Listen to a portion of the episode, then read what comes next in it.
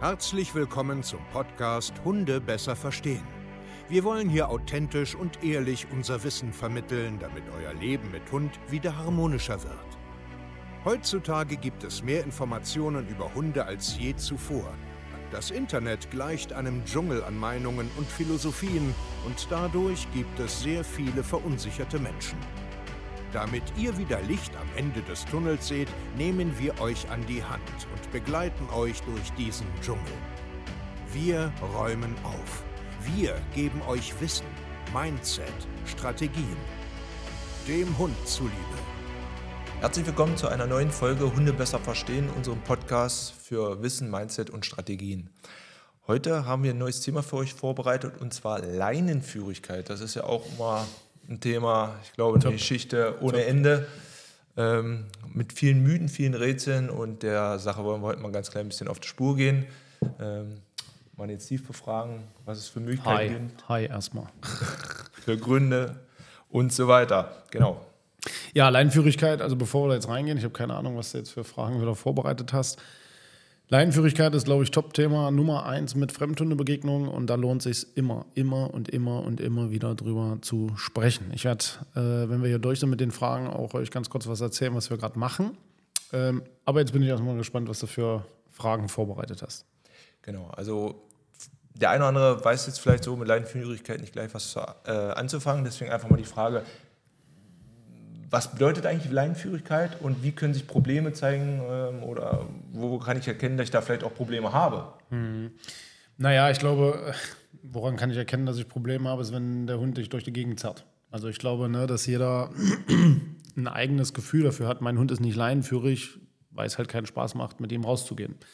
Was für Gründe? Da gibt es unzählige Gründe. Ich erlaube den Hund das einfach, ich gebe ihm viel zu viel Freiheit, ich trainiere es gar nicht richtig ähm, ich habe ein völlig falsches Bild von Laienführigkeit. Also, ne, das heißt ja, viele können ja gar nicht definieren, was ist eine Laienführigkeit. Und das erzähle ich ja seit Jahren bei mir auf dem Kanal schon.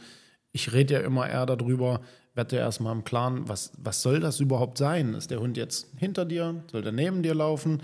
Darf der sich bewegen, wie er will, aber er soll bloß nicht ziehen wie ein Blöder?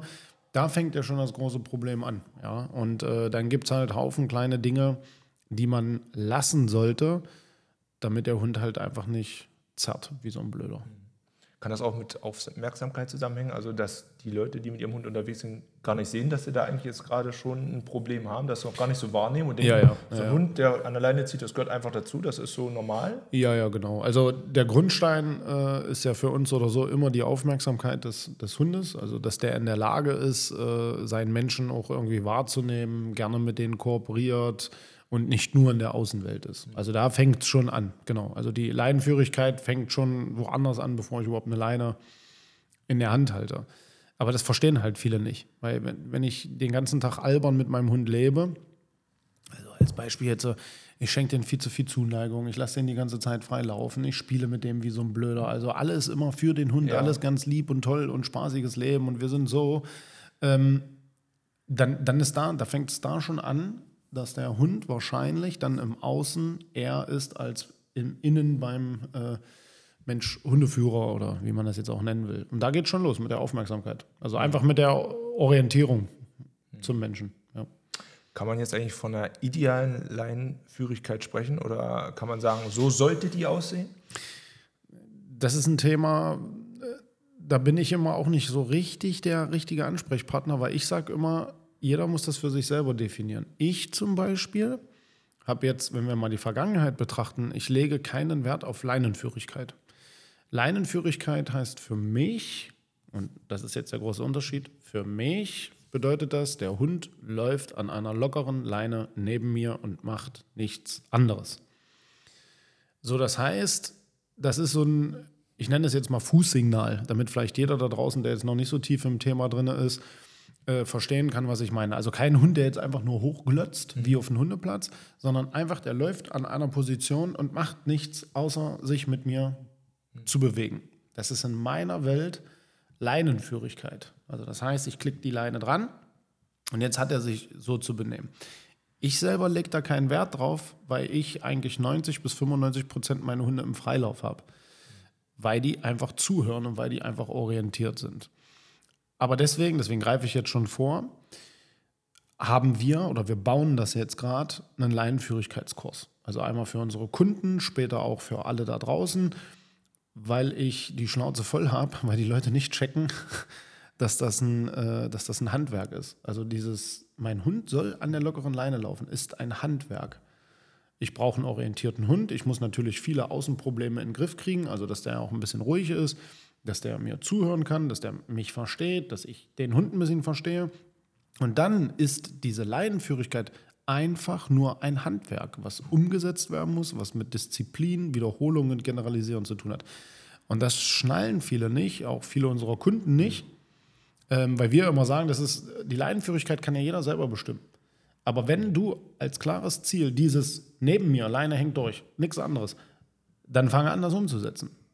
Und da scheitert es halt bei den meisten. Aber ich weiß nicht, ob ich die Frage jetzt beantwortet habe. Ja, alles gut. Ich sag mal, wahrscheinlich ist ja auch der Anspruch der Leinenführigkeit bei jedem so ein bisschen verschieden. Ja, ja, der eine ja, sagt, genau. es würde mir ja schon reichen, wenn der Hund mich nicht theoretisch Mhm. hinterherzieht. Der andere sagt, wie du jetzt in deinem Beispiel, im Idealfall mit der lockeren Leine nebenher. Ja, ja, genau, ähm, genau. Aber das ist eine Entscheidung, die ich treffen muss.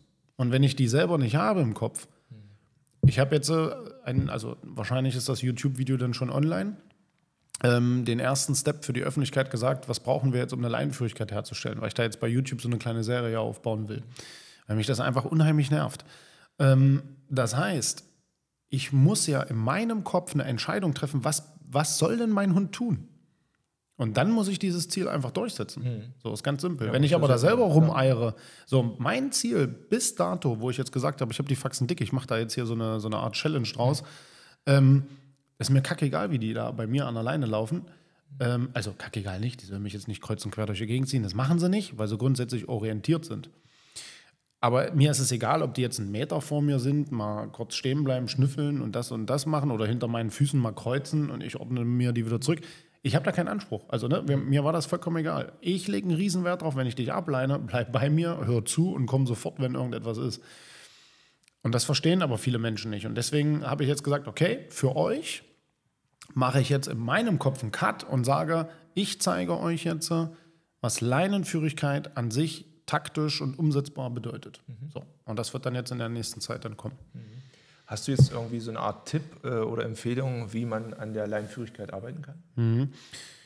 Erstmal genau im Kopf eine Entscheidung treffen, was ist für dich da draußen Leinenführigkeit. Also was soll denn dein Hund machen? Wie soll denn das aussehen? Was ist jetzt das Idealbild?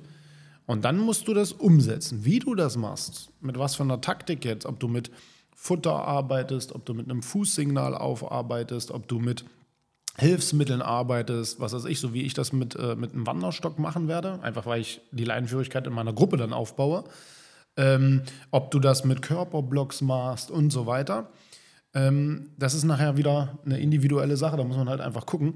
Aber der ganze Quark da draußen, hier, ich mache die Baummethode, ich bleibe stehen und warte, bis mein Hund sich zurückorientiert. Ich block den da irgendwo, wenn der Hund da vorne ist, ich springe dazwischen, ich arbeite mit alleine. Das ist alles Bullshit. Funktioniert alles nicht. Deswegen ist es ja auch Top-Thema Nummer eins, weil es, weil es keiner auf die Ketten kriegt, wirklich zu verstehen. Also Plan, einen ganz glasklaren Plan. Und der nächste Tipp ist, bau dir zum Beispiel vielleicht auch zwei Phasen auf. Also jetzt ist mein Hund frei am Geschirr. Längere Leine, jetzt kannst du machen, was du willst. Wenn ich jetzt aber dieses Halsband oder diese Leine nehme, Leinenführigkeit, Okay. und dann gibt es keinen anderen Zustand. Und dann halt üben, Fleiß, Fleiß, generalisieren, reizfrei, Reiz steigern und so weiter, wie immer. Genau, das wäre jetzt nochmal eine Frage gewesen. Also gerade die Reize spielen ja da auch eine Rolle. Ich könnte mir vorstellen, dass es wahrscheinlich am Anfang, auch, am Anfang auch ein Stück einfacher ist, wenn ich sage, ich bewege mich jetzt im Wald, auf dem Feldweg. Ja, immer- immer reizfrei Ähm, als wenn ich trainieren. jetzt sage, ich gehe gleich in die Ja, große ja, Stadt, nein, da habe ich. Autolärm, andere Hunde, Fahrradfahrer. Das macht keinen Sinn. Also immer reizfrei trainieren. Also so werde ich das auch erklären. Ich fange an, hier im Hundeparadies was zu zeigen, bei mir zu Hause auf dem Hof und so weiter, dass ich da einfach äh, äh, zeige, reizfrei. Und dann steigern, steigern, steigern. Und während ich das nicht machen kann, läuft mein Hund halt äh, mit einer anderen Leine am Geschirr äh, in einem anderen Modus. Ganz simpel. Okay. Gibt es da noch so eine zeitliche Obergrenze, wo man sagt, hier bis, ich sag mal, äh, zwei Stunden macht Sinn am Tag dafür zu trainieren oder eine halbe Stunde? oder kann man also so, äh, ja, fassen? viel, viel Zeit brauchst du da nicht. Einfach lieber zweimal am Tag, vielleicht fünf bis zehn Minuten und dann das nach und nach steigern. Aber das ist jetzt auch wieder, auch wenn es keiner mehr hören will, aber das ist natürlich, das muss man beobachten. Also muss man gucken, wie ist der Mensch drauf, wie ist der Hund drauf. Mhm. Haben die andere Probleme? Also wenn der Hund sich überhaupt nicht für seinen Menschen interessiert, überhaupt nicht orientiert ist, muss ich erstmal ganz woanders ansetzen. Mhm. Kannst du Leinenführigkeit knicken? Ja. Wenn ein Hund aggressiv ist, wenn er ängstlich ist, wenn er Fluchttendenzen zeigt, wenn er überdreht ist, wenn der, was weiß ich, nur im Außen ist, brauchst du über Leinenführigkeit nicht nachdenken. Ist, ist einfach so. Auch wenn es keiner hören will, aber es ist so. Und dann muss ich diese Dinge erstmal ähm, in die richtigen Bahnen lenken, um wirklich eine gute Voraussetzung zu haben, um an der Leinenarbeit zu arbeiten. Und dann kommt Fleiß. Okay. Ja. ja. gut, weil ich das ja bei dem Hund dann auch generalisieren muss. Das heißt immer wieder, immer wieder, immer wieder. Um dann ja, ja, genau. Ich muss das Fundament erstmal einigermaßen festigen. Ich, ich, muss keinen perfekten Hund haben, aber ich muss erstmal eine gewisse Grundlage haben. Und dann kann ich auch damit loslegen, weil das ist dann am Ende nur Technik. Das ist ja auch, was ich immer wieder sage, das ist so wie Fitness. Wenn ich 30 Kilo zu viel habe, wird es schwer mit dem Marathon. So, also muss ich erstmal ganz kurz vielleicht ein, zwei, drei, vier Wochen zusehen, dass ich vielleicht ein paar Kilo runter um eine bessere Fitness und meinen Körper besser einsetzen zu können, um mich dann an das große Ziel, ich laufe hier 42 Kilometer, waren glaube ich 42, ja. ähm, mich würde jetzt nochmal abschließend interessieren, gibt es denn jetzt grundsätzlich Hunderassen, wo diese Leinenführigkeit, ich sag mal, ja, schwierig ist? Mhm. Ja. Mhm. Ist das vielleicht bei Jagdhunden, könnte ich mir vorstellen, wenn du da. Ja, weil die triebiger sind. Also ich sage jetzt mal so triebigere Rassen, die nicht richtig ordentlich gearbeitet und erzogen werden, die bringen halt mehr Energie, mehr Dampf, mehr, mehr äh, Willen nach vorne mit. Da ist das schon. Es ist eigentlich nicht schwieriger, nochmal, wenn ich, wenn ich die, die Hunde richtig erziehe, wenn ich die richtig in die Balance bringe, dann ist es nur ein Handwerk. Aber muss ich da sensibler sein, vielleicht? Schon vorher? Ja, natürlich hast du bei der, bei der Umsetzung der Methode jetzt, musst du vielleicht ein bisschen feiner sein oder ein bisschen deutlicher oder so, ja. Aber wenn ich vorab meinen Hund in eine gute Balance bringe, ist es egal. Es ist, wie gesagt, nur ein Handwerk. Das ist wie so ein Sitz beibringen, kann ich meinem Hund auch beibringen, dass der jetzt Fuß läuft. So. Gut. Ja, ist, das, ist aber, das ist aber das Schwierige, weil die Menschen halt nicht diszipliniert sind oder äh, ständig andere Ideen haben. Und weil, weil ich einen Fokus auf die Aufmerksamkeit habe, was ich ja, weiß ich nicht, seit Jahren schon erzähle, die Aufmerksamkeit, der Rückruf, Orientierung, Körpersprache ist so für mich das, der große, äh, der große Gamechanger, sage ich jetzt mal, im Zusammenleben, habe ich auf Leinenführigkeit noch nie einen Wert gelegt, weil mir selber persönlich das kackegal ist. Mhm. So, aber mich nervt es seit Jahren einfach, dass das bei den Menschen immer dieses Top-Thema Nummer eins ist und die es nicht greifen. Und deswegen habe ich mir jetzt gedacht, ähm, dann mache ich es einfach nochmal und ich werde das ähm, eins zu eins abfilmen, einzelne Schritte, einzelne Ideen und so weiter und dann unseren Kunden präsentieren. Mhm. Und wenn die Kunden damit zufrieden sind, dann machen wir es vielleicht auch für die Öffentlichkeit. Ja, also wie gesagt, ist definitiv immer noch ein Thema, auch wie gesagt bei meinen täglichen Gassionen. Äh, mir geht es teilweise selber so oder auch Leute, die mir entgegenkommen die hängen wirklich teilweise extrem an ihrem Hund. Ne? Und ich ja. sage mal, das ist ja auch dann ziemlich belastend. Ne? Und äh, auch wir Klar. erfahren es ja auch von unseren Kunden. Dann irgendwann geht es los mit Problemen mit der Schulter oder was auch immer. Tut das ähm, weh und das weh. Genau. Und, und äh, da sollte man spätestens dann wach werden und sagen, Mensch, ich muss da vielleicht auch mal hinterher sein.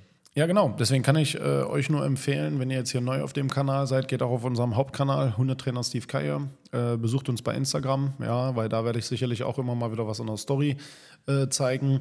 Und äh, bleibt einfach bei uns mit im Kontakt, äh, weil da wird jetzt einfach was kommen in den nächsten Wochen und Monaten. Ihr Lieben, macht's gut. Ciao. Und ciao.